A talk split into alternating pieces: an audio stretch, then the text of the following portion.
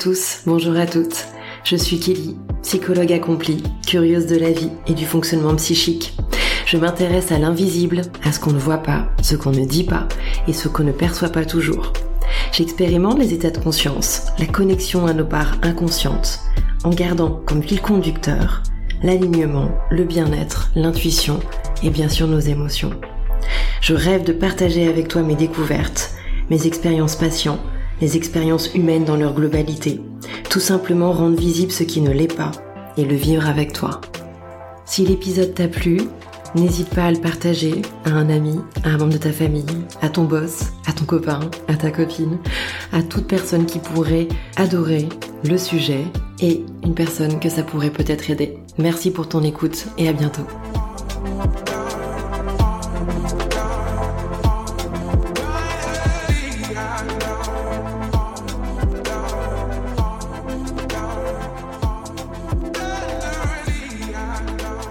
Bonjour chers auditeurs, chères auditrices, j'espère que vous allez bien. Aujourd'hui j'ai l'honneur d'interviewer Laura Belmas, qui est ostéopathe sur Paris, mais qui nous vient du Sud, et son accent ne trompe pas pour notre plus grand plaisir auditif. Je vous ai rencontré Laura dans un cabinet que j'ai l'habitude de fréquenter en tant que patiente. Et vous étiez la remplaçante de mon ostéopathe pour cette consultation ce jour-là. Je ne crois pas au hasard, ça tombe bien, vous non plus. En quelques minutes, j'ai compris que votre approche était psycho-émotionnelle, en tout cas c'est moi qui le formule comme ça, et pas seulement corporelle. Encore quelques minutes plus tard, et j'ai eu l'intuition de vous poser des questions sur ce que j'appelle l'invisible, alors que nous étions notre, ensemble pour notre première consultation. J'adopte rarement ce type de comportement avec des personnes que je ne connais pas du tout, mais mon intuition fut bonne ce jour-là puisque vous avez eu la gentillesse de me partager votre vision de ce qu'est l'invisible pour vous et comment ces sujets vous aident au quotidien dans votre vie personnelle mais aussi professionnelle pour soigner vos patients et donc établir une connexion assez particulière avec eux. Je suis ravie de vous recevoir ce soir. Un grand merci d'avoir accepté de vous livrer à cœur ouvert pour cet épisode, pour le podcast Au cœur de l'invisible. Déjà pour commencer, euh, Laura, est-ce que vous allez bien? Ben, Merci, euh, ça va très bien. Merci pour euh, cet échange entre nous. Donc ça va très bien, merci. En pleine forme ce soir Toujours. Super. Faut toujours être en pleine forme, surtout quand on est ostéopathe. Il faut, hein C'est ça.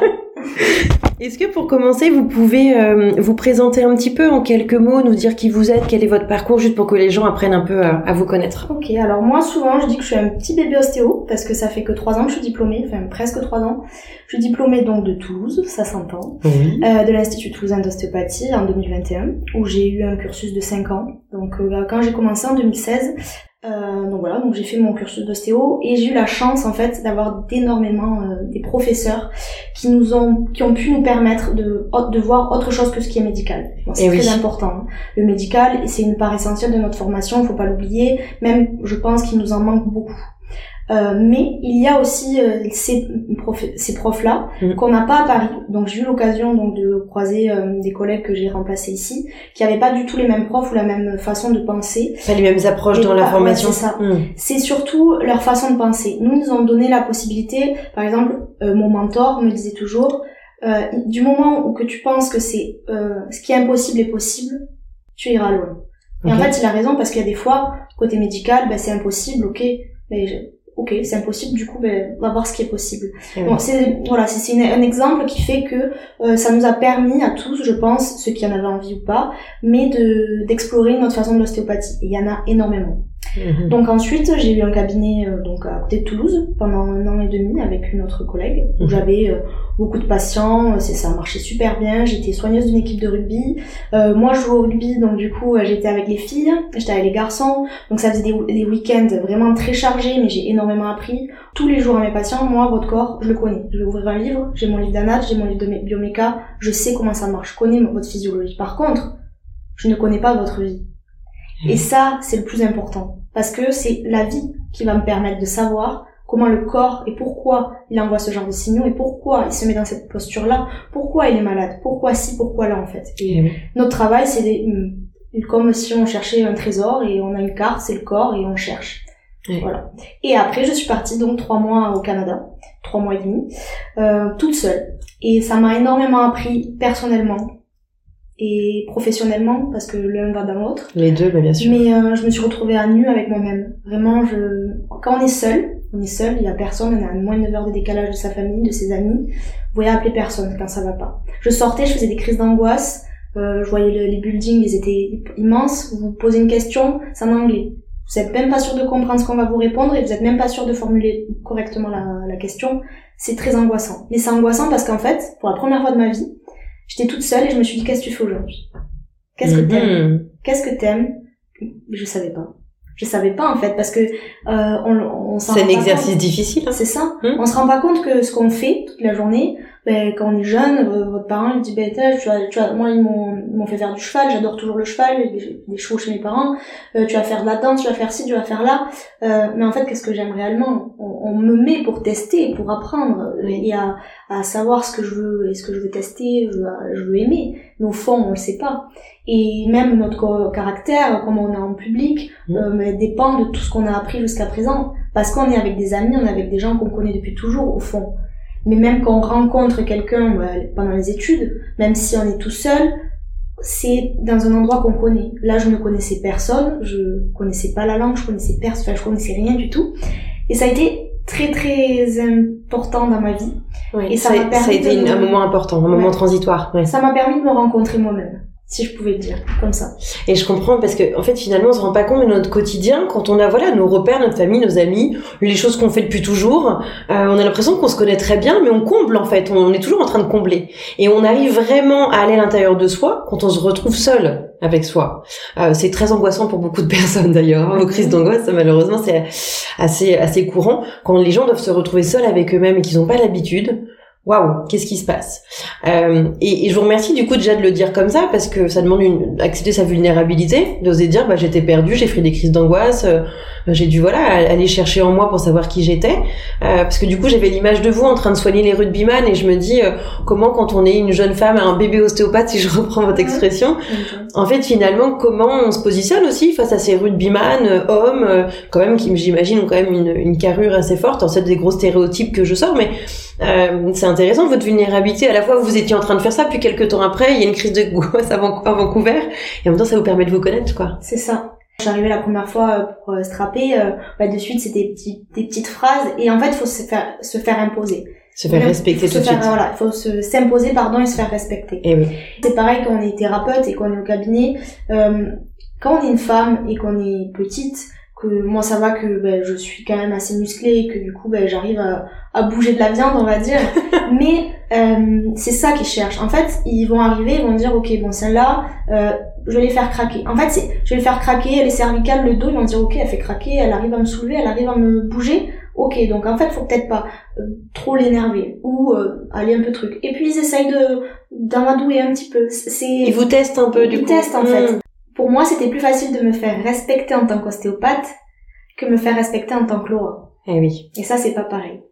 Et j'ai rencontré, euh, donc on va parler de l'invisible, tu sais, oui euh, deux ostéopathes euh, en randonnée, euh, enfin avec euh, une ostéopathe de là-bas m'invite. Mhm. Elle me dit, oh, mais c'est marrant, Laura, euh, il y a Florent euh, qui est ostéopathe aussi, de la même école que toi. Je dis, ah bon, pardon. coïncidence Euh, J'ai dit, ah bon, ah oui, elle me dit, oui, oui, euh, euh, donc viens à la rando, je vais à la rando, l'osmose. Et il y avait sa copine Jeanne qui était aussi euh, ostéopathe, euh, diplômée de Toulouse, mais en 2016 quand je suis arrivée, eux ils étaient partis en fait. Donc on avait quand même euh, une dizaine d'années d'écart. Mais en fait, on s'est trop bien entendu. Notre façon de voir l'ostéopathie et comment il l'aborde, ben, on a vraiment de suite euh, matché. C'est devenu vraiment des amis à qui j'appelle toujours, que je prends des nouvelles. Et euh, au niveau ostéo, euh, Florent m'a fait évoluer énormément parce qu'il m'a permis de voir autre chose. Euh, un petit clin d'œil aussi à Melissa qui était ma collègue euh, à Vancouver. Donc elle écoutera pas parce qu'elle parle pas du tout français. Mais euh, enfin qui m'a aussi permis de découvrir à travers ses yeux sa vie et euh, comment elle aborde l'ostéopathie. Et financièrement, bon, ça commence à couler un petit peu parce que Vancouver, le Canada, c'est très très cher. d'accord Et je n'avais pas, quand même pas beaucoup de patients, donc euh, j'ai décidé de euh, rentrer Mhm. après mûre réflexion, parce que mine de rien, même s'il y avait cet aspect-là, je commençais à m'ennuyer. Et moi, ma vision des choses, c'est quand tu t'ennuies quelque part, tu t'en vas. Parce que t'as pas, la vie est trop courte pour s'ennuyer. oui Donc du coup, je me suis dit, tu restes, parce que bon, t'as quand même ton visa de travail, la vie, on sait pas de quoi elle est faite, peut-être que j'y retournerai. Et puis, euh, j'ai eu ce projet-là de reprendre médecine l'année prochaine, donc je me suis dit, bon, euh, euh, recalcule un petit peu, prends du recul sur la situation, le plus important c'est que tu reprennes tes études, donc il faut que tu fasses quelque chose d'un peu plus rationnel qui te permet de pouvoir euh, reprendre tes études l'année prochaine. Donc je me suis dit tu vas rentrer en France, il y a plus de facilité au niveau du travail. D'accord. Ben, avant de, de rentrer, je me suis dit je vais postuler si je trouve un remplacement. Si je trouve un remplacement, je rentre à Paris. Parce que alors Paris, oui, pourquoi? Je ne sais pas. Euh, J'étais à Vancouver, je me rappelle, euh, sur euh, la, le Seawall, en train de marcher euh, devant l'océan, et je me suis dit, mais en fait, tout ce que tu vis ici, tu aurais pu le vivre à Paris, parce que c'était une grande ville. Une Ok. grande ville. Ok. Et euh, j'ai toujours aimé Paris, mais pareil, la peur euh, de, de l'inconnu, la peur de d'aller dans une grande ville qui est chère, mais en fait, j'avais, je l'avais fait, et puis je l'avais fait à, à des millions de kilomètres, donc euh, et j'avais dit, si je suis prise à Paris, j'irai. Donc encore un petit, euh, petit clin d'œil à l'invisible, parce que ben, je m'étais dit, si tu n'as pas de remplacement, tu rentres dans le sud ou tu restes au Canada. D'accord. C'est la vie qui m'a permis de venir ici. Mhm. Donc du coup, euh, quelques temps sur Paris avant de reprendre vos études de médecine. C'est ça, voilà. C'est courageux quand même, hein, quand on a déjà un métier finalement, en plus qui vous passionne, Ah oui. décider de reprendre des études de médecine, c'est pas rien? hein. Bon, je suis pas la seule, hein. on est beaucoup, hein, Ouais, quand, euh, pour avoir discuté. euh, Mais je, C'est courageux quand même, je trouve. je suis contente de le faire maintenant que... Je pense qu'à 18 ans, euh, déjà on est jeune. Et si j'avais échoué, je pense que j'aurais rien fait d'autre. Je crois que vous avez pas dit votre âge, Laura? 24. 24. Je vais faire 25 euh, le 26 décembre. Parce que moi je vous vois, je sais, mais les gens vous voient pas. Et oui, c'est vrai, c'est vrai. C'est vrai, Ah ça ouais. doit s'entendre un petit peu dans ma voix quand même. Bon, en tout cas, voilà, donc vous reprenez médecine prochainement. Voilà, Mais là, euh, vous vivez de votre passion qui est l'ostéopathie. c'est ça. Ok. Euh, J'aime bien commencer par une petite minute euh, confidence. Euh, Est-ce que vous avez euh, quelque chose à nous, à nous dire pour débuter? Je vais juste euh, peut-être introduire notre rencontre qui, rencontre qui va venir mettre un petit accent aussi sur, euh, sur l'invisible. Oui. Parce que j'ai remplacé donc ma collègue euh, pendant 15 jours. euh, et le seul jour où j'ai ouvert un créneau jusqu'à 15 heures, je crois, alors que tous les autres jours je fermais à 14 heures parce que j'avais un autre cabinet l'après-midi. Mhm. Euh, j'ai dit, bon, euh, tu vas ouvrir pour voir si ça mord, alors que ça mordait pas jusqu'à présent, et vous êtes venu. Ouais. Et c'est là où je me suis dit, c'est marrant, parce que la vie, elle, elle met des chemins, elle met des opportunités. Maintenant, c'est à nous de choisir si on les veut ou si on les veut pas. hein. Exactement. Si on a notre libre arbitre. Voilà, c'est ça. J'ai réfléchi longtemps, je me suis dit que c'est pour ça quand vous m'avez proposé, je me suis dit c'est marrant parce que euh, si j'avais pas ouvert, ouvert ce petit créneau, on se serait pas rencontrés. Oui. Et ben, j'aurais pas eu cette occasion-là. Donc je l'ai ouvert, on s'est vu, vous m'avez proposé, j'ai dit ben je le prends. C'est Oui. comme le fait que euh, j'ai dit ben je vais aller à Paris, j'irai que si j'ai un remplacement. Je, je prends une, une opportunité qui s'offre à moi, on m'accepte, j'y vais. Exactement. Voilà. Mais je j'aurais pu euh, me dire tiens je vais à Bordeaux euh, et si j'ai un remplacement tant mieux mais ah je l'ai pas je l'ai à Paris ou je l'ai à Lyon ben Et puis c'est important ce que vous dites parce qu'il y a effectivement la notion de libre arbitre, même si voilà, on peut selon les croyances imaginer qu'on est petit coup de pouce de l'univers et qu'on est un petit peu guidé, un petit peu aidé, mais on garde notre libre arbitre et surtout c'est en actionnant des choses aussi qui nous arrivent. Vous avez ouvert le créneau supplémentaire, vous avez postulé euh, pour venir en remplacement à Paris. Et c'est vrai que souvent les personnes euh, le sont, enfin le, le, le savent pardon rationnellement, mais concrètement parlant, il y a beaucoup de personnes qui sont dans l'attente. J'attends qu'il m'arrive, j'attends qu'il m'arrive quelque chose. Euh, et là, finalement, juste avec des petits exemples, ben oui, c'est bien de fantasmer des choses, c'est bien d'attendre des choses, mais qu'est-ce que vous avez actionné pour?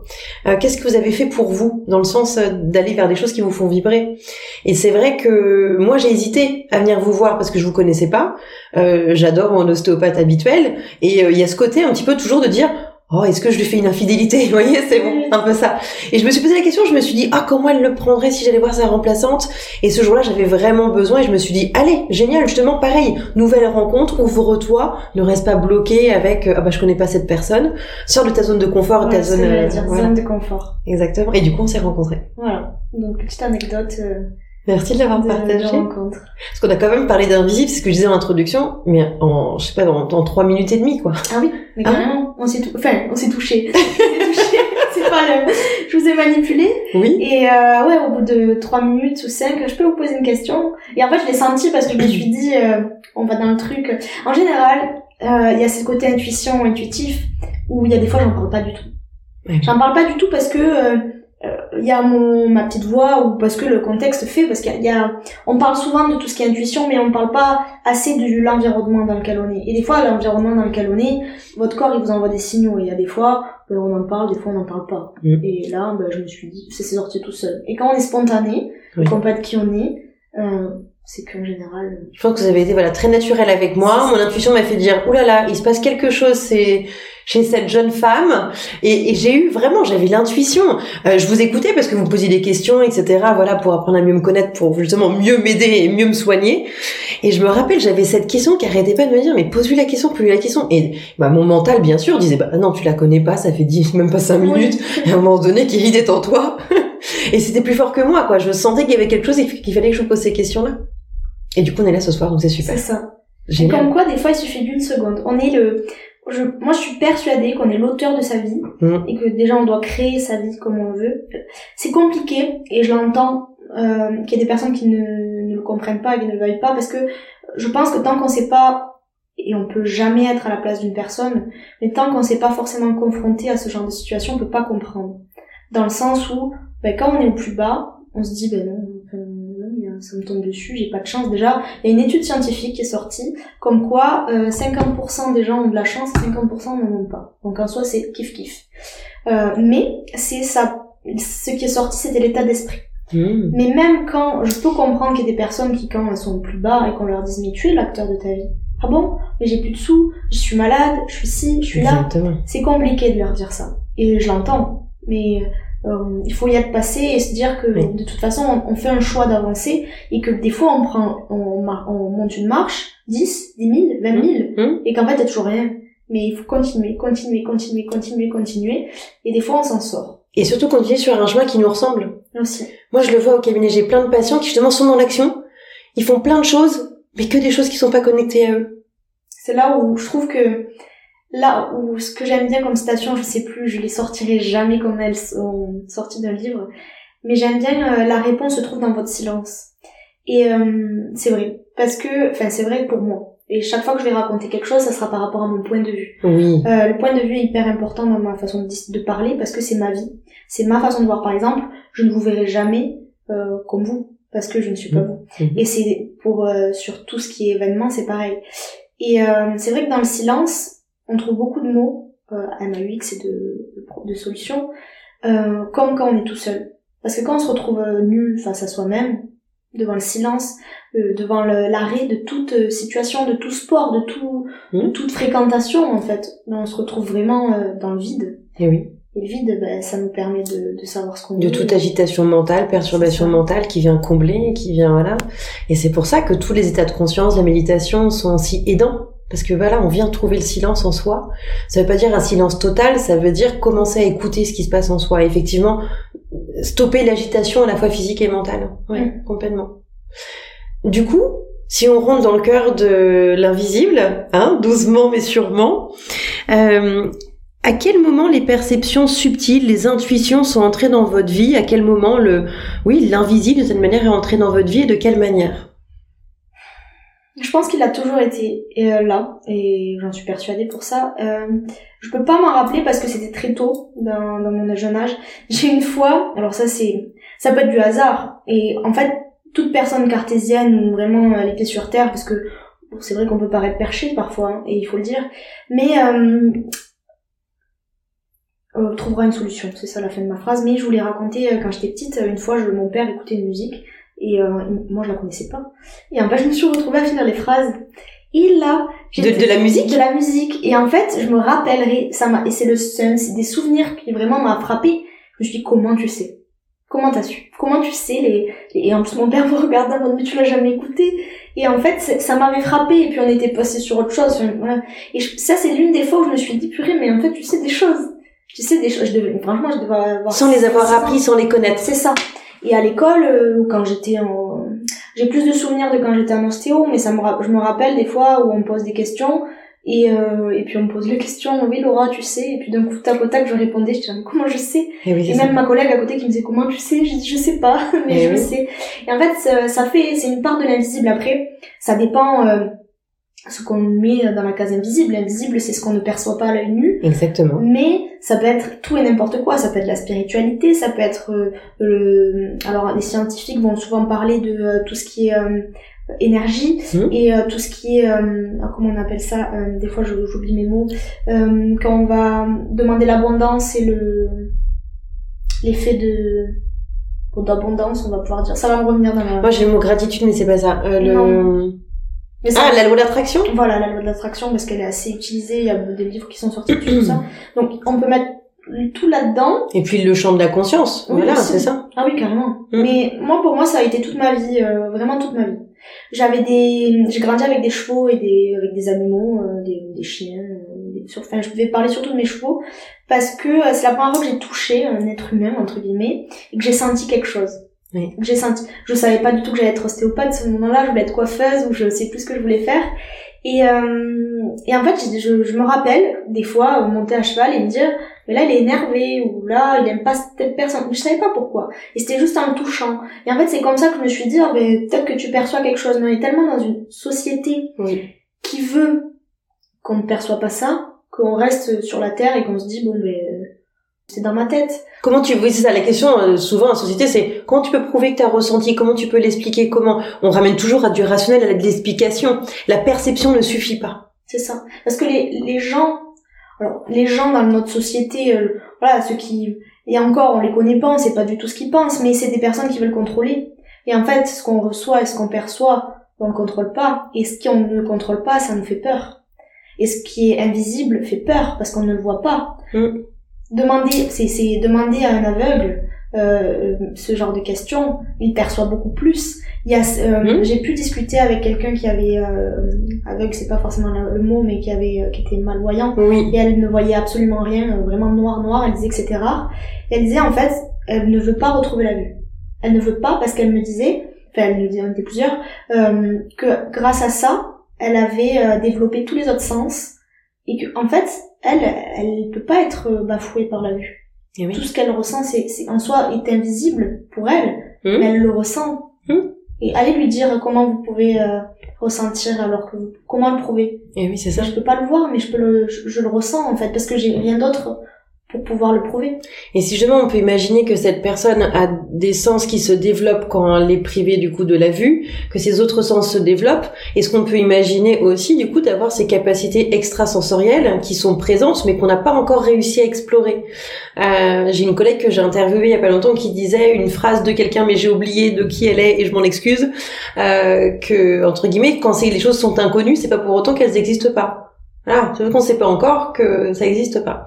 Et encore une fois, c'est une question de croyance, mais je crois que je l'ai encore jamais dit dans le podcast. Mais là, vu que vous parlez d'animaux et de chevaux, euh, les, les- chevaux, euh, moi, je les aime, je les aime beaucoup, même si j'ai pas été au- autant en contact que vous, je pense.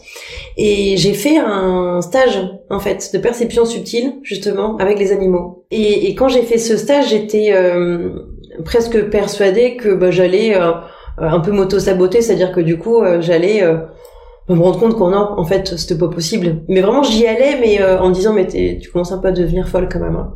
Et j'ai vécu, euh, je vais pas tout dire là ce soir, mais j'ai vraiment vécu des expériences incroyables avec les animaux, et ça m'a aidé en fait à, à vraiment euh, bah, croire à l'invisible. Encore une fois, comme vous venez de le dire, l'invisible il est partout, mais là à croire à cet invisible de connexion à travers les capacités du coup plutôt extrasensorielles, euh, mais qui seraient peut-être finalement juste nos sens euh, aiguisés si on les entraînait, on sait pas. Euh, en tout cas, c'est comme ça que j'essaie de le percevoir. Et j'ai eu des, des, des échanges intuitifs, émotionnels avec avec les animaux, avec leur histoire. Et ce qui était bien, c'est qu'on avait la personne qui nous faisait le stage, qui est bien sûr la propriétaire de tous ces animaux, et qui pouvait nous dire si oui ou non on avait perçu des choses tangibles. Ok. Voilà. Euh, et c'est ça qui est intéressant, Euh, parce qu'on peut tout percevoir, on peut tout imaginer, euh, mais d'avoir derrière la personne qui nous dit bah oui ça fait vraiment partie de son histoire ou non ça fait pas partie de son histoire, ou oui c'est vraiment son alimentation préférée ou pas. Bon entre guillemets on l'invente pas. Voilà. Oui, non, c'est sûr. Ça fait que ça croître, plus vous ouvrez les portes. Il y a des fois où j'ai peur. Il y a des fois où euh, on a peur en fait et que on ferme les portes. Et ça, je pense que c'est quand j'étais au collège ou au lycée. Euh, vous êtes dans un âge de 10 à 18 ans en général à, à vouloir plaire aux autres et à faire en sorte que euh, ben, on rentre dans le moule. Donc euh, quand on perçoit des choses un peu bizarres, euh, euh, ben, on se ferme, on se ferme et on veut pas du tout en parler. Donc ça, Par, par exemple si c'est pas trop indiscret de Euh, vous demander euh, quoi? moi, c'était surtout euh, sur la perception, dans le sens où ben, je sentais quand il y avait quelqu'un euh, qui était à côté de moi, euh, un peu ce qu'il ressentait euh, en le touchant. euh, je sentais qu'il y avait quelque chose qui allait pas. J'avais des images, euh, des images de, de, de lui ou euh, quand il était enfant ou quoi, je comprenais pas trop ce qui se passait. Mais je me disais, c'est dans ma tête. C'est dans ma tête. Et euh, une fois, je suis allée, je suis partie à Portland, en Oregon, qui est vraiment euh, ma province de cœur en, en Amérique. Si demain je devais partir, j'allais là-bas. Euh, je rentrais pour euh, c'est vraiment fou ce que je enfin pour le sur le moment j'ai pas trop calculé. Euh, j'allais pour partir et je me suis dit euh, j'avais pris un bus parce que ça coûtait moins cher et je passe devant le train. Il avait l'air génial. Et dans ma tête je me suis dit c'est nul. J'aurais dû prendre le train ça a l'air trop cool. Enfin j'ai jamais pris le train américain c'est à faire. Oui. Et là cinq minutes après on m'appelle on m'envoie un mail comme quoi mon bus est annulé qu'il n'y a pas d'autre qu'il n'a rien de, de possible. Je vais à la gare et là j'explique, alors en anglais en plus, mais bon, finalement elle me dit euh, non, je suis désolée, il y a plus de place quoi, il y a, vraiment plus de place, vous pouvez pas rentrer à Vancouver, vous êtes obligé de rester à Portland. Je dis ok, bon d'accord. Et puis là il y a un mec qui arrive et puis je, tente. Et je, je retourne, je me dis voilà, je suis désolée, je suis allée voir votre collègue, je sais, mais en fait moi je, enfin, je faut que je rentre au Canada quoi, je peux pas rester ici. En plus en Amérique ils sont assez stricts. Et, euh, et puis enfin je j'avais pas d'hôtel. Euh, et là, euh, il, me, il regarde l'ordi et tout, il me fait, je suis désolée, y a... et là, il arrête de parler. Et il me dit, bah, il y a une place. Il y a une place qui vient de se libérer. Et du coup, je le regarde, je fais, mais non. Il me fait, oui, oui. J'ai dit, bon, il me dit, mais vraiment, c'est, bon, ça va coûter un peu plus cher. Mais non, mais de toute façon, il faut que je rentre. Oui. Mais en l'espace de 20 minutes, je devais prendre un bus. Et j'ai pensé que j'aimerais bien prendre le train. Le bus s'annule. C'est peut-être un hasard, mais quand on mhm. explique ça, euh, donc voilà, le bus s'annule. Je vais pour euh, pour prendre un train, bon, pas de place. Et au final, je retente parce que je me dis quand même, il faudrait que je rentre à la Vous lâchez pas l'affaire. Je lâche pas. Et là, il y a une place. Une place. Parce que là, il m'a dit, sinon, c'est demain, euh, à 22h, euh, et vous, devez passer à Seattle. J'ai cherché toute solution. Et j'ai pu prendre mon petit train. Et ce qui était agréable, que par rapport au bus, on n'a pas, j'ai pu passer euh, par les, par l'océan, mmh. et tout ça. Eh ben ça me fait penser euh, bon sur quelque chose de beaucoup plus simple moi mais il y a pas si longtemps que ça j'ai été en Corse et euh, il y avait beaucoup de vent voilà et donc du coup mon vol a été détourné il a pas pu atterrir à Calvi il a atterri à Bastia et, euh, et ma première réaction c'était de me dire ah mais non, je vais perdre deux heures, comment je vais faire? Première réaction, je pense humaine quoi. Et bien sûr, bah du coup, on avait un bus qui voulait nous chercher à Bastia et on avait deux heures, plus de deux heures de bus pour rentrer à Calvi. Et du coup, je c'est la première fois que j'y allais, donc on allait arriver de nuit, etc. Donc vraiment ma première réaction c'était ah non, mince, etc. Dans ce genre de situation, je trouve qu'on a deux solutions. Soit on laisse nos perturbations mentales nous gâcher le moment, nous stresser, presque nous rendre anxieux, alors que clairement ça ne dépend pas de nous. Soit on décide de dire ok j'accueille le moment. C'est plus facile à dire qu'à faire, mais quand même allez allez j'accueille. Et en fait j'ai décidé de le vivre comme ça. Et je suis passée par des chemins en bus, mais incroyables, au bord de mer. C'était magnifique. J'ai eu l'impression d'avoir un cadeau, en fait, d'avoir une parenthèse supplémentaire pour découvrir la Corse. Et voilà, c'est un petit exemple par rapport à vous. C'est vrai, Mais, mais du coup, j'ai adoré ce moment et je me suis dit, mais ok, juste prends le temps, en fait. C'est pas grave, t'arriveras deux heures plus tard, mais ce que t'es en train de vivre là, en fait, j'aurais pas pu, je pensais pas louer de voiture pendant mon séjour, donc je pensais rester à Calvi. Donc dans tous les cas, j'ai pas pu bouger et voir autre chose. Et du coup, bah, j'ai eu un cadeau finalement qui est arrivé, et j'ai vu pendant deux heures un autre euh, endroit de la Corse, et c'était fabuleux, quoi. Bon, c'est un peu plus fatigant, mais voilà. mais c'est, il y a toujours, une, je dis qu'il y a, il y a une raison. Euh, ça, c'est mon côté euh, rationnel qui veut qu'il y ait toujours une raison à quelque chose, mais mm. laissez-vous porter, voyez ce qui se passe. Et oui, et c'est là où on voit que notre psychique a besoin d'avoir le contrôle. Euh, et c'est là où toutes nos perturbations mentales arrivent. Et effectivement, quand ça dépend pas de nous, comment on, est en mesure d'accepter que le chemin soit différent, même si on sait pas trop qui est, est en train d'influencer ça ou si c'est juste le hasard de la vie, mais en tout cas le chemin il est différent. Et soit on résiste, soit on lutte contre, soit en fait on accueille. Alors oui, j'ai perdu deux heures, mais en fait j'ai vécu quelque chose que j'aurais pas vécu, et peut-être que c'est juste la vie qui me l'a apporté pour X raisons. Euh, et après c'est une philosophie de vie à, à développer aussi, voilà. Mais ça permet de lâcher un peu le contrôle je trouve. Non, mais c'est vrai. Du coup, on a vu un petit peu comment euh, l'invisible est rentré dans votre vie, quelle place vous en laissez. On va vous en parler aussi avec passion, hein, voilà. ça nous fait comme un, bon point commun. Euh, quand on a échangé ensemble, j'ai vraiment adoré. Vous m'avez donné plein d'exemples. Euh, Est-ce que là, vous avez un ou deux exemples euh, nous donner, peut-être avec vos patients, pour nous montrer comment l'invisible, comment vous travaillez avec l'invisible? Il y a plusieurs strates pour moi d'invisible dans, ce qu'on a vu ensemble toutes les deux dans les, les exemples que vous m'avez donnés. Et c'est ce que j'ai vu aussi dans l'interview avec mon collègue ostéo que voilà j'ai interviewé avant vous. Il y a déjà le fait que par vos perceptions en fait au niveau des mains, vous arrivez presque à lire le corps. C'est comme si c'était des voilà des yeux à la place des mains. Enfin moi c'est comme ça que je le vois. Il y a déjà une part d'invisible, mais je sais pour avoir parlé avec vous que vraiment vous avez des strates d'invisible selon les patients et à quel point ça peut vous aider. Est-ce que vous pouvez voilà nous en parler un peu plus et puis nous donner des exemples? Je vais parler d'une expérience qui est assez perso, euh, mais ça, enfin c'est pour montrer euh, à quel point moi j'ai senti la vie quand j'ai touché la mort. Vraiment. Ok. En gros, euh, je pense que c'est peut-être arrivé à, à, certains quand vous fermez euh, le cercueil de, de proches. Euh, moi, je l'ai touché. C'était intuitif, enfin intuitif. J'ai voulu le toucher une dernière fois. Euh, J'avais l'impression de toucher une table, de toucher une table ou un coussin. Ou... Et encore, un coussin, une table, ça peut avoir une histoire. Mais et là, je me suis dit waouh. quand vous avez touché quelqu'un pendant des mois et vous avez ressenti son odeur, son énergie, sa sa, sa voix, euh, ce qui émane de, de cette personne. Mm. Vous, vous savez que c'est une personne, voilà, vous prenez la personne telle qu'elle est. Et là, on touche quelque chose, on sent rien. Mm. Il y a plus de voix, il y a plus d'odeur, il y a plus rien. Surtout quand ça fait euh, ça faisait une semaine qu'il était décédé. Et donc ça fait euh, quand et, je me suis retrouvée à retoucher des patients trois jours après. Et là, la première personne que j'ai vue, euh, wow, j'ai dit mais c'est ouf en fait ce que je ressens. Vos perceptions étaient fois mille quoi presque. Ouais, c'était la vie en fait. c'est ça respire, il y a de l'énergie. Et là où il n'y avait pas d'énergie, c'est qu'il y avait quelque chose qu'il fallait travailler. Et c'est comme ça que je me suis dit, ok, donc là ça bouge pas, ok, est-ce que c'est euh, physiologique? Et c'est là qu'on va... Après voilà, il y a le côté médical qui est important parce que ça nous permet... En fait, c'est nos outils pour savoir ce qui va pas. Mais euh, la radio, c'est nous-mêmes, entre guillemets. Euh, donc là, vraiment, moi, ça m'a permis de me dire, waouh, c'est la vie quoi. Et du coup, je vais donner un exemple, un patient qui m'a vraiment perturbé, il est venu, il est arrivé, je le connais, il me connaissait euh, mais on s'était vu deux trois fois, euh, donc il avait jamais vu d'ostéopathe et euh, il m'a dit voilà, vu que je te connaissais un petit peu, je, je, suis venue parce que j'avais un peu confiance. Puis donc je fais ma petite séance, un d'anamnèse où je pose mes questions médicales, tout ça, on reste quand même dans le médical. On regarde s'il y a le côté médical, si ça rien enfin tout va bien, là ok, là c'est super, c'est mon, mon jeu d'attraction, c'est que je peux faire ce que je veux. Dans le sens où je peux aller un peu loin ou pas, selon le patient aussi. Et donc là, donc euh, je le manipule, et puis là, dès que je, la première fois que je lui touche, je me rappelle c'est les chevilles, et là d'un coup, c'est comme quand vous regardez un, un film et que vous mettez euh, à x2, x4, x5.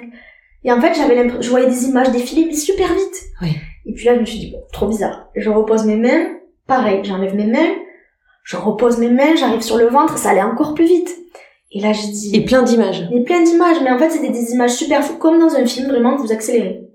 Et puis là, je me commence à être oppressée, là, je me suis dit, oula, bon, euh, c'est, soit c'est dans, si c'est dans ta tête et que c'est tes perceptions, il faut quand même que tu te mettes une barrière, c'est pas le patient.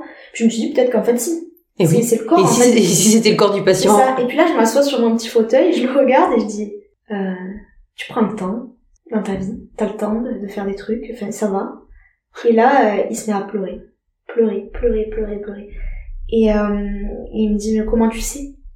J'ai dit, je sais pas, je... ton corps par contre il a... Alors comment te dire que je vois des images en accéléré Je lui ai expliqué du coup, j'ai ah dit, oui, euh, je lui ai dit, franchement je lui ai dit parce que je le connaissais un petit peu, je me serais peut-être pas permise avec euh, bien patients. Sûr, bien sûr. Avec certains patients j'aurais dit non, euh, c'est une question que je pose habituellement parce que je sens que votre corps est un peu fatigué.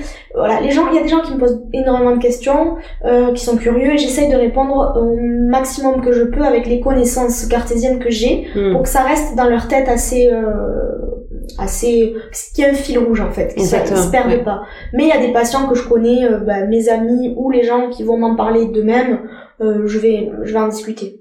Donc là je lui ai dit clairement j'ai dit ouais non je vois ça. Il me dit ah ouais c'est fou euh. j'ai dit je sais pas. Et puis il redit j'ai dit franchement je suis peut-être pas assez j'ai peut-être pas encore assez confiance en moi pour te dire réellement que je l'ai ressenti comme ça. Oui. mais en fait c'était tellement intense que je pense qu'il fallait que je te le dise parce que et au final regarde j'ai raison. J'ai dit j'ai même pas besoin de te prouver pour si je ressens vraiment ça parce que ton corps il pleure enfin tu, tu vois il pleure Surtout que la question que vous lui posez, c'est-à-dire que vous dites pas, vous commencez pas par dire j'ai des images, c'est bizarre, etc.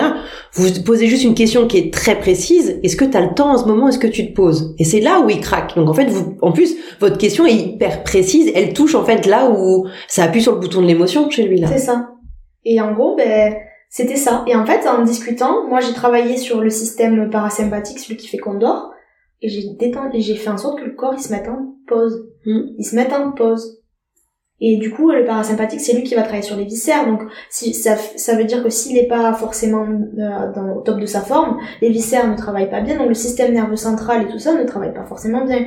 On parle du nerf vague qui est en ce moment assez polémiqué. Enfin, où ils en parlent de plus en plus. Donc, c'est super que les médecins commencent à en parler. Donc, le nerf vague est lié à tout ça. Mais bref, pour dire qu'au final, moi, j'ai ça m'avait perturbé parce que j'ai senti un truc qui au final a découlé sur les symptômes qu'il avait qui à la base venait pour un mal de dos. Et oui, c'est ça. Voilà. Alors qu'en fait, en, allant chercher sa vie, parce que son mal de dos, oui, bon, ben super, j'étais 5 et 6, je le fais craquer, euh, je fais du myotensil dessus, je regarde tous les muscles qui sont liés dessus, les insertions, ok, ben vous rentrez chez vous. Puis ça revient encore. Mais en fait, c'est parce que ce qui fait que ça se bouge, ou qu'il y ait quelque chose qui se... la posture s'enroule par rapport à tout ça, c'est qu'en fait, c'est votre vie. Donc si... Son émotionnel. C'est ça. Donc si, c'est comme regarder... Euh, euh, un film, mais sans euh, sans son, sans lumière, sans, sans image en fait. Enfin, avec des images, euh, mais toutes floues et qui rien d'autre. Eh mais par contre, c'est pas, c'est pas incarné en fait, c'est ça, c'est pas incarné. Vous savez la dérouler, y a pas de souci. Moi, je sais la dérouler, la rouler. Hein. Je l'ai appris. Hein. C'est technique. On est, ça on l'apprend. Pendant cinq ans, on apprend la mécanique et tout ça, l'anatomie. Hmm. Mais ce qui fait bouger l'anatomie, et c'est là où quand on, on, touche à la mort et qu'on touche à la vie, hmm on voit la différence. J'aime bien votre image là, on touche à la mort, on touche à la vie, parce que vous, comme vous venez nous expliquer que ouais, il y a quand même le côté euh, très concret là, de, ah oui. de toucher les deux. Euh, et là, je me suis dit, c'est une partie. Alors ça, c'est une partie qui m'a rassurée dans, dans le sens où je me suis dit, ça y est, il est parti. Il est plus, enfin, il est plus là parce que quand je le touche, c'est pas lui. Exactement. Oui, voilà, vous sentez pas la vie, vous sentez pas l'énergie, comme je vous dites. Et je sentais plus, euh, même autour, je sentais plus voilà après c'est un, autre level mais euh, mm. mais en tout cas ça m'a permis dans ma profession de ressentir encore plus parce que je je je me suis dit ok là euh, il y a voilà il y a du mouvement ouais.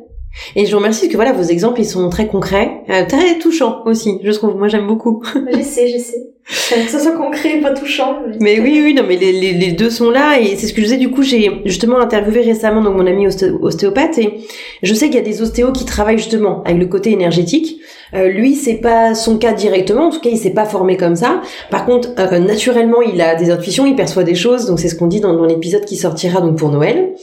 Et, et, et en fait, ce qui est ce que je voulais aborder avec vous par rapport à l'interview que j'ai eu avec lui, avec ce qu'il a témoigné, il témoigne de choses communes hein, avec vous.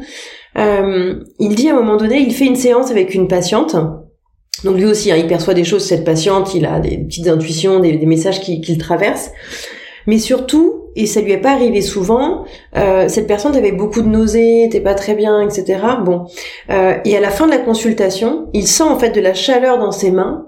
La patiente lui dit ah ça va beaucoup mieux comme vous avez fait, je respire bien, j'ai plus de etc. Il sent vraiment que sa patiente presque voilà, elle a repris une bouffée d'énergie quoi. Et, bon, il dit au revoir à sa patiente et pendant trois jours, et moi je me rappelle on travaillait au cabinet ensemble. Pendant trois jours, il n'a pas arrêté de me dire écoute j'ai la nausée, je vais pas bien, euh, j'ai le moral dans les chaussettes et c'est depuis cette patiente quoi et mes mains m'ont brûlé pendant la séance je sais pas ce qui s'est passé et en fait il a il a eu la nausée pendant trois jours quoi et son son, son sa seule explication c'était de dire c'est pas possible énergétiquement j'ai dû c'est comme si j'ai il a eu l'impression en fait de lui prendre son énergie et là, pour le coup, en dehors de ce qu'il lui a fait au niveau ostéopathie, euh, et j'ai l'impression d'avoir pris son énergie, de lui avoir enlevé son mal-être et, de l'avoir pris et de l'avoir chopé presque. Et je sais pas comment ça s'est passé. Et je sais qu'il y a des ostéos qui travaillent sur ça, mais est-ce que vous, vous avez, euh, je sais pas, un, avis, une expérience euh C'est du magnétisme pur et dur. Après, le magnétisme, on peut en mettre un peu à toutes les sauces. Hein, on va mm. dire ce magnétisme. C'est des réactions chimiques en soi de notre main avec le corps du patient. Hein. Moi, j'aime bien expliquer tout ce qui est atomes, protons, tout ça. Déjà, ça les mélange un peu. Et puis, en fait, ça explique chimiquement, en fait, et physiquement ce qui se passe euh, entre deux corps, euh, entre les hormones et tout ça. Mais en gros, oui, il a, tout pris. Et inconsciemment, des fois, on veut tellement... Euh, moi, ça je me rappelle, c'était à l'hôpital, sur un centre de rééducation où en fait, la plupart du temps, bon, ils, étaient vraiment en fin de vie.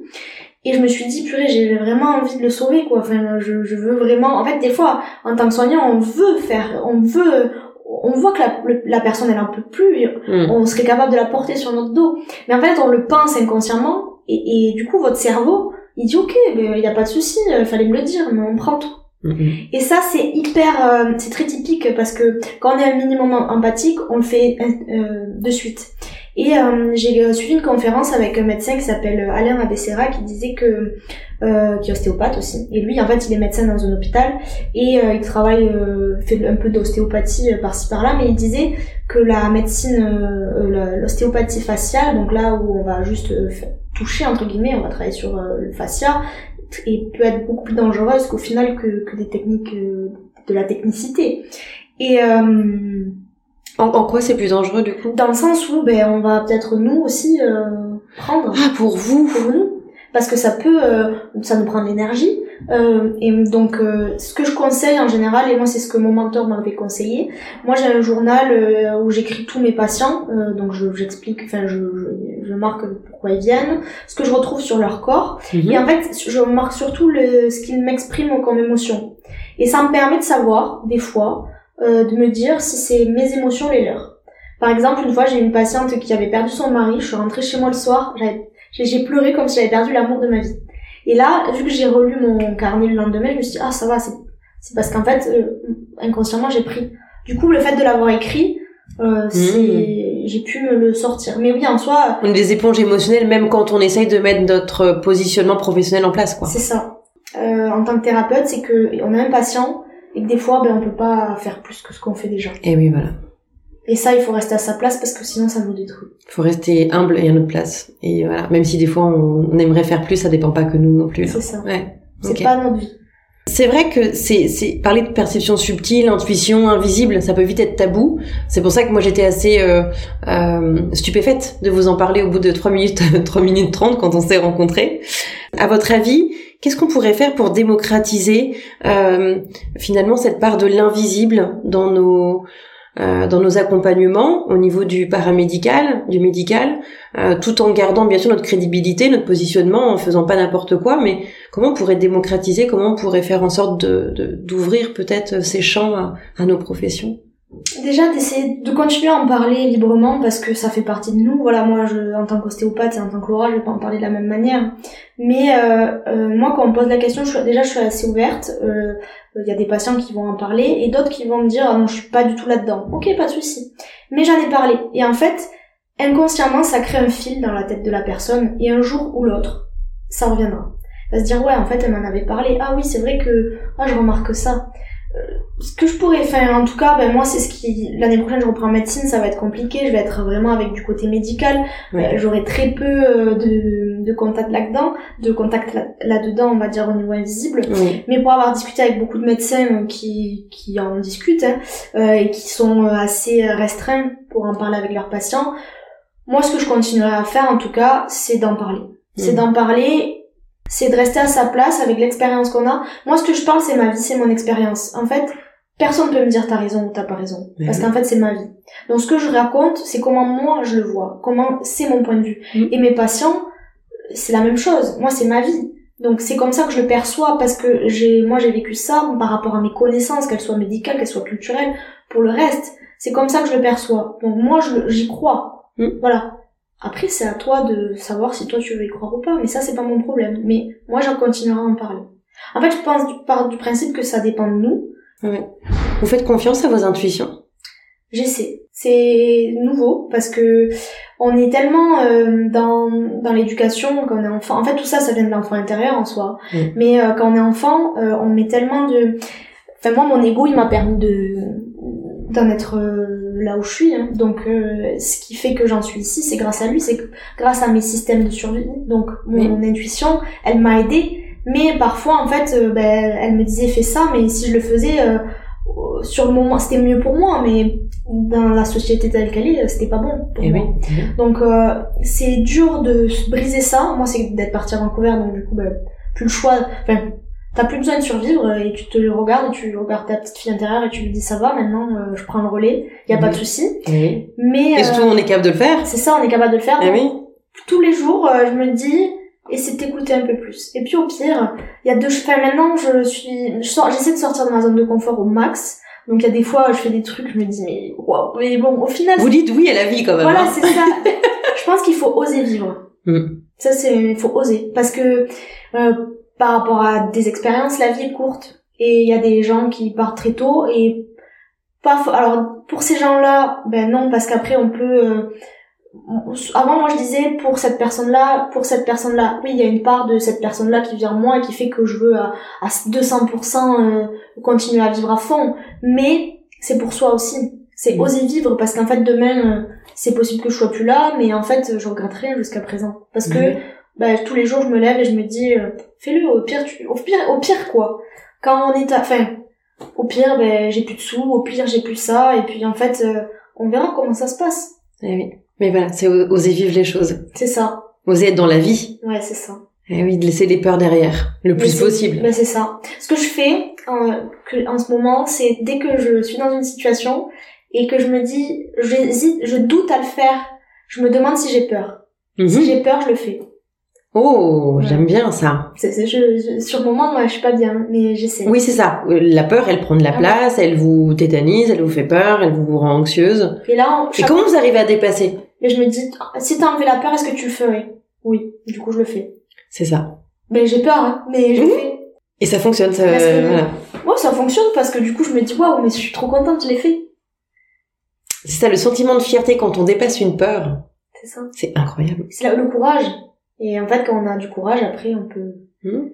on peut foncer. Là aussi, notre enfant intérieur, elle est, elle est super contente, hein, quand on vit des choses dans la joie et qu'on ose et elle adore ça. C'est ça, ah oui, oui. Ça vibre, hein. Hmm. Ok, super, merci. Euh, est-ce que vous avez un message, un mantra, une philosophie de vie, euh, quelque chose euh, euh, à, partager? Vous nous avez déjà donné plein de, de, de, petits tips comme ça là que j'aime bien et que je pense que les gens vont aimer aussi. Mais est-ce qu'il y a autre chose qu'on n'a pas dit et que vous avez envie de partager comme ça Voilà un message, un mantra avec les auditeurs ou les auditrices? Ce que je pourrais partager le plus, c'est que quand on se retrouve tous, quand vous avez l'impression de vous retrouver tout seul, euh, que vous êtes seul dans le noir, dans le vide, et que vous avez personne, et que même vous, vous pensez que vous avez personne, pensez qu'il y a toujours quelqu'un. Et ça, c'est important parce que même quand on est au plus bas, que tout ce qu'il y a autour de nous s'écroule, qu'on n'a plus notre pyramide financière, elle est plus là, que notre pyramide émotionnelle n'est plus là, qu'il n'y a plus rien. En fait, la vie, elle, euh, faut la vivre. Mm. Parce que quoi qu'il arrive, ça nous apprend quelque chose. Voilà. Ça c'est continuez à vous battre juste pour la vie. Mm. Quand des fois, il y a des personnes, euh, elles, savent pas pourquoi se battre.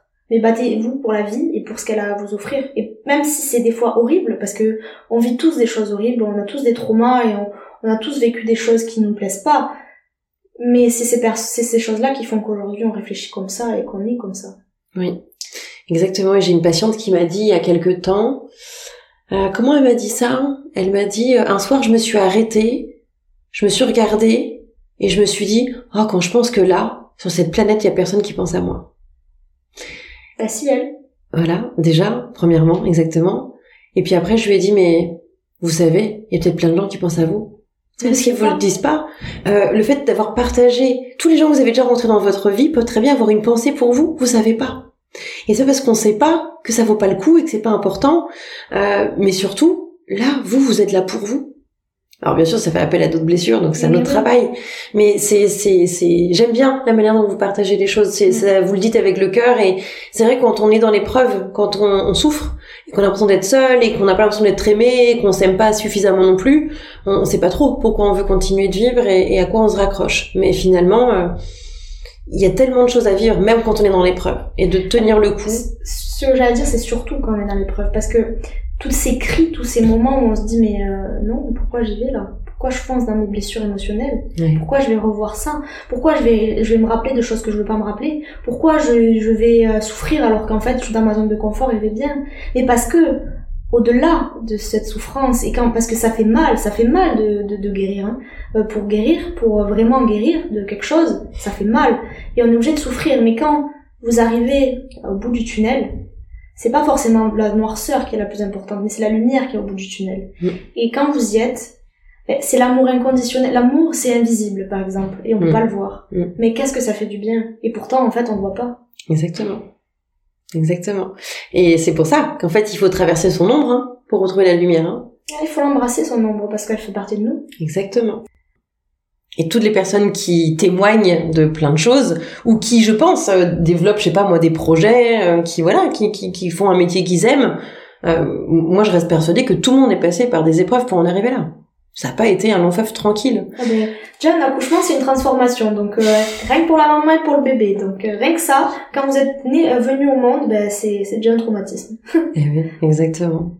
Voilà, mais c'est l'entrée dans la vie.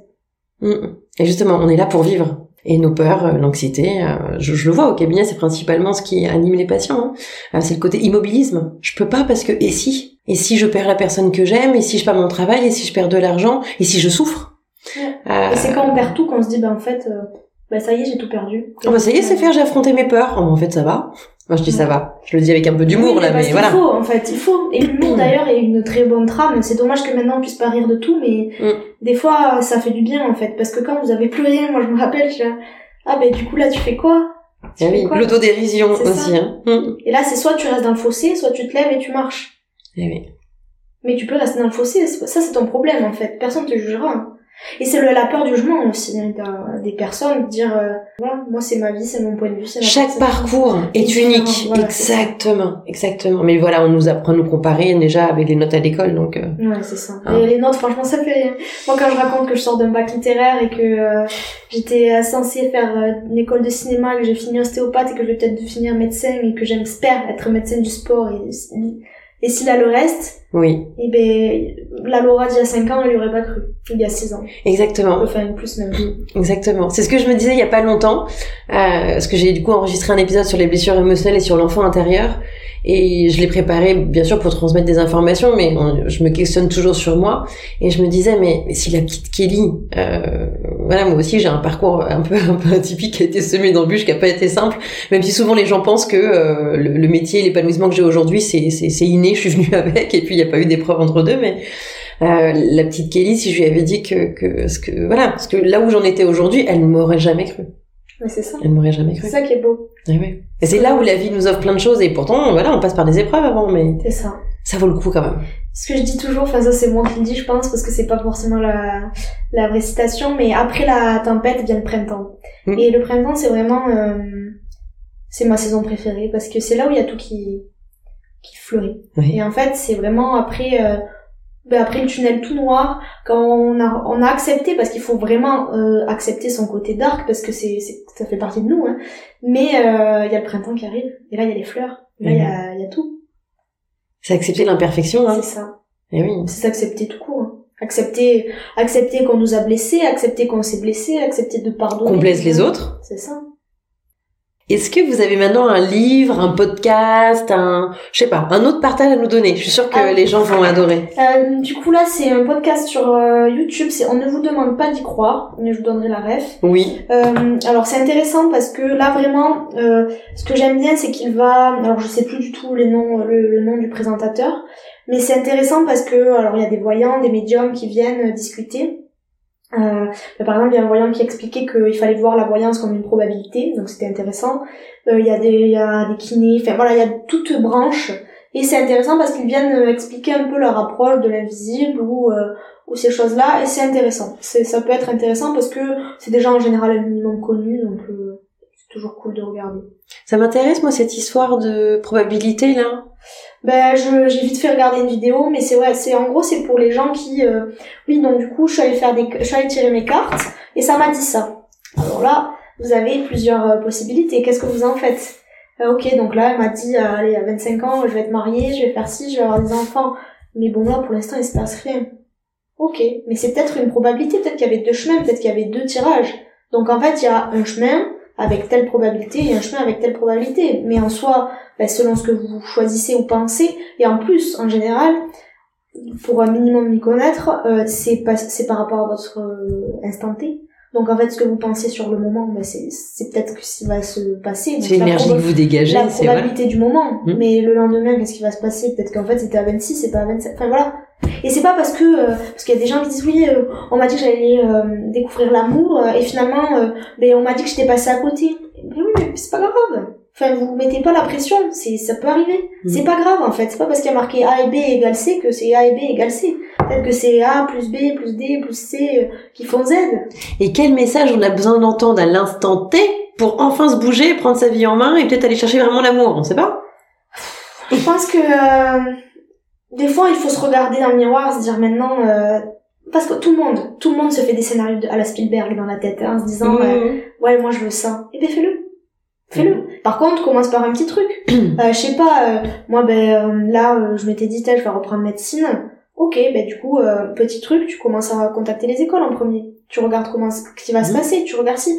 Et en fait, petit à petit, tu montes des marches. Moi, j'ai voulu venir à Paris, ben j'ai regardé des remplacements. Ben j'ai pas fait que les regarder, j'ai postulé. Après avoir postulé, on Mhm. le prend. Et des fois ça marche, des fois ça marche pas. Mais si ça marche pas, posez-vous la question pourquoi ça marche pas?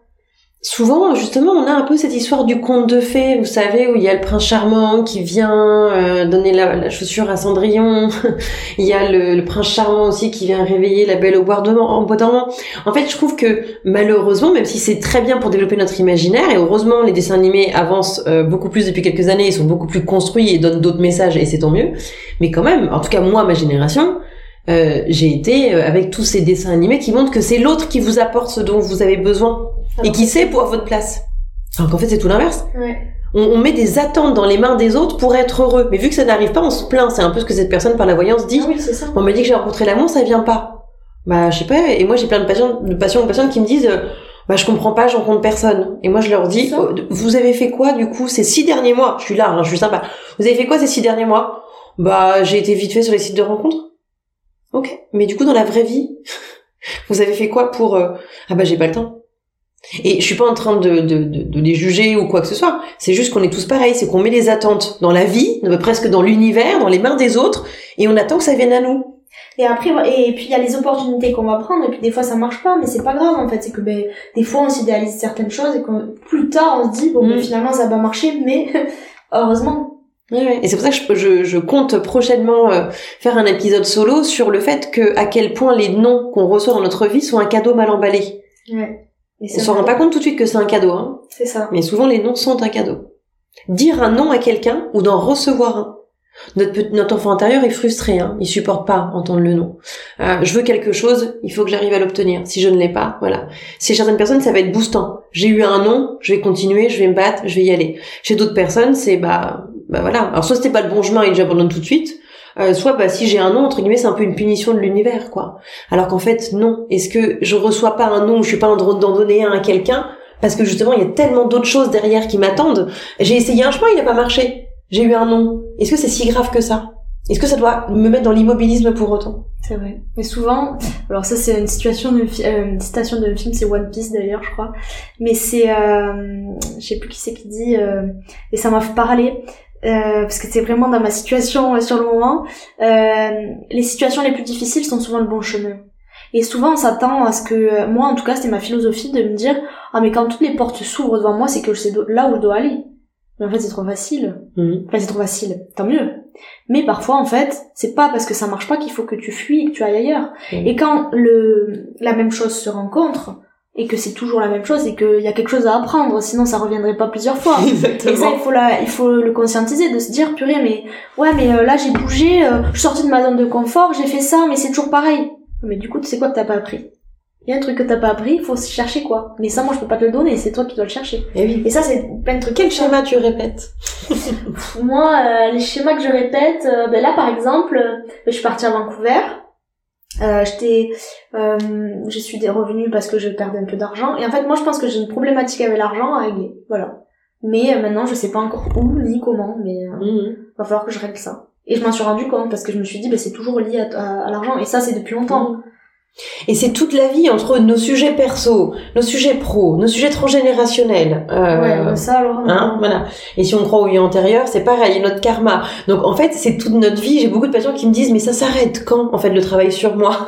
Jamais. Et je pense que non, c'est toute la vie. Ça ne Parce que s'arrête jamais. sinon, euh, la perfection n'existe pas. Mhm. Déjà, quand je vois des patients moi, qui me disent ouais, je suis pas droite, mais personne ne l'est. Et celui qui le sera, ce sera le pire.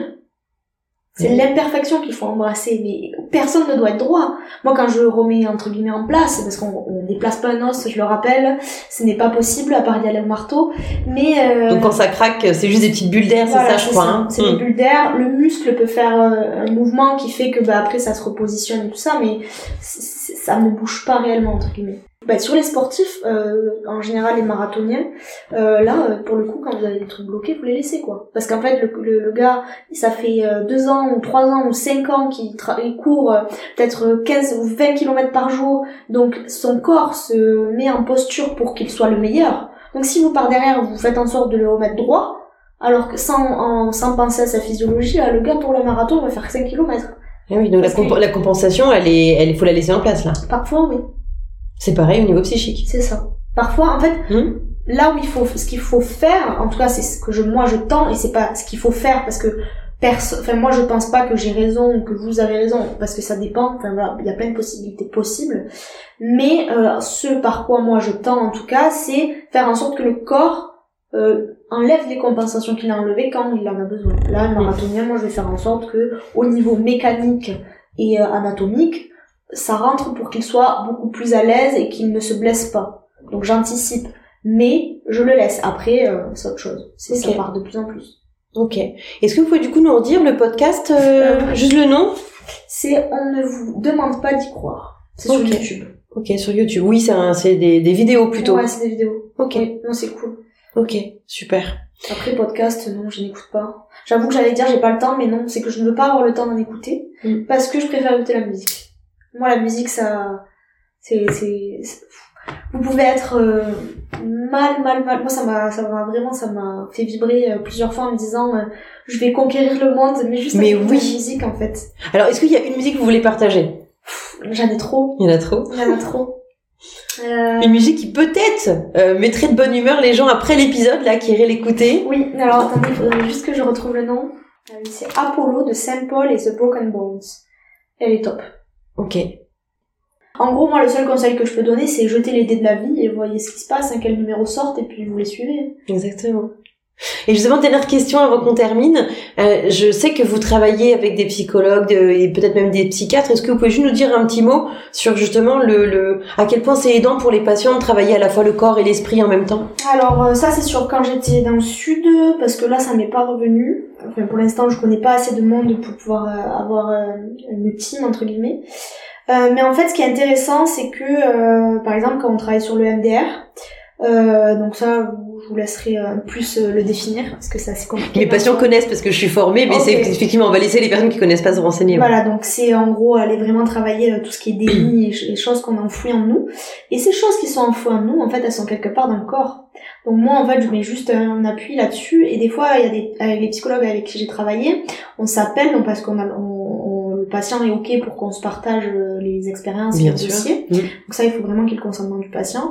Et euh, donc elle m'explique, donc euh, le patient m'explique ce qui s'est passé avec la psychologue, mais qu'en fait elle n'y arrive pas, ou que dès qu'elle est dans la séance du MDR, elle part, passe à autre chose ou quoi. Et moi, en gros, ben, je vais voir où c'est au niveau du corps euh, ce qui se passe, euh, là où il y a des blocages, et je regarde si, euh, ben, ça c'est pareil avec mes connaissances en médecine chinoise et tout le reste, Mm. voir si c'est relié euh, à la psycho, à l'émotionnel. Si c'est relié à l'émotionnel, je regarde si le corps il est prêt ou pas à accepter ça. S'il est pas prêt en général, c'est que vraiment euh, il est super dense, euh, c'est difficile à mobiliser. Si on voit qu'on peut y aller un petit peu, donc ça c'est pareil, c'est mémoire cellulaire, transgénérationnelle, épigénétique, ça rentre là-dedans.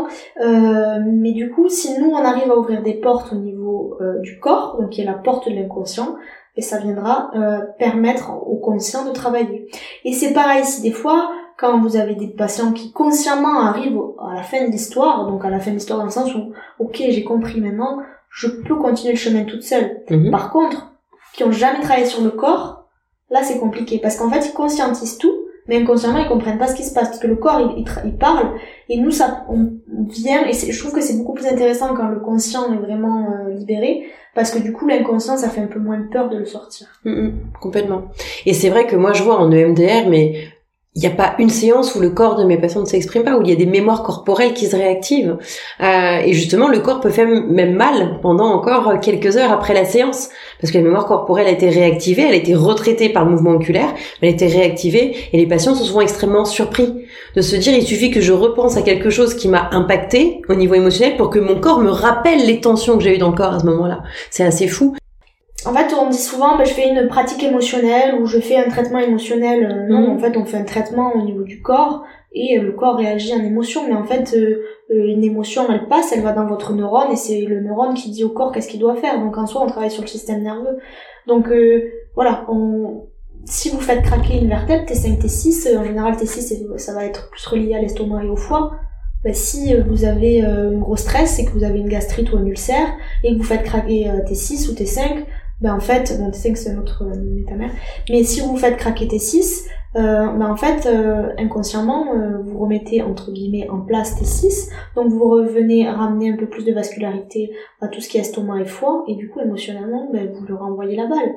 Parce que les émotions, elles sont en général, on dit en énergétique, elles sont reliées à vos chakras, et donc là où il y a le chakra, il y a les hormones et la physio, et le système nerveux. Donc en soi, quelqu'un qui fait de la mécanique ou un, ou un kiné qui fait que masser, il travaille sur vos émotions du moment où il vous touche. Mhm. Quelqu'un qui vous touche dans le métro, il travaille sur vous inconsciemment. Il, il se passe quelque chose, il y a un mouvement en tout cas. Ok. Euh, merci beaucoup Laura. Est-ce que euh, on a comme la chance de vous avoir avec nous à Paris? Voilà. On ne sait pas pour combien de temps, le temps que vous repreniez vos études de médecine. après, s'il faut, je serai encore là l'année prochaine. Bon, on ne sait pas. Voilà. Pour l'instant, on a la chance de vous avoir. Voilà. Est-ce que vous pouvez nous dire peut-être pour terminer où, où, vous travaillez, dans quel cabinet et comment les patients peuvent vous joindre s'il y a des personnes qui écoutent et qui auraient envie d'avoir une séance avec vous? Alors euh, là où je suis vraiment tous les week-ends, c'est euh, dans le 20e arrondissement. C'est à hum, la sortie métro, c'est Jourdain et c'est 42 euh, rue Georges Métra. Donc là, je suis en collaboration avec un autre ostéopathe, donc qui s'appelle Jonathan Chassan, et sur son Doctolib, il y a mon nom. Donc en fait, quand vous prenez rendez-vous avec lui, ben, les week-ends et les jours où il est pas là, donc là par exemple les vacances de Noël, c'est moi toute la semaine, mhm. ça sera moi. Et ça, c'est tout le temps euh, une durée indéterminée parce que euh, je sais pas où c'est que je vais l'année prochaine. D'accord. Euh, et si je reprends mes études, je continuerai quand même le week-end avec lui du coup. Mhm. Et après le mardi, mercredi et vendredi, je suis place de la Bastille avec euh, Stéphanie, euh, Caroline Stéphane, qui est euh, en congé maternité jusqu'à quelques pendant quelques mois. Ok, et du coup... Et là, pareil, c'est son nom, Doctolib.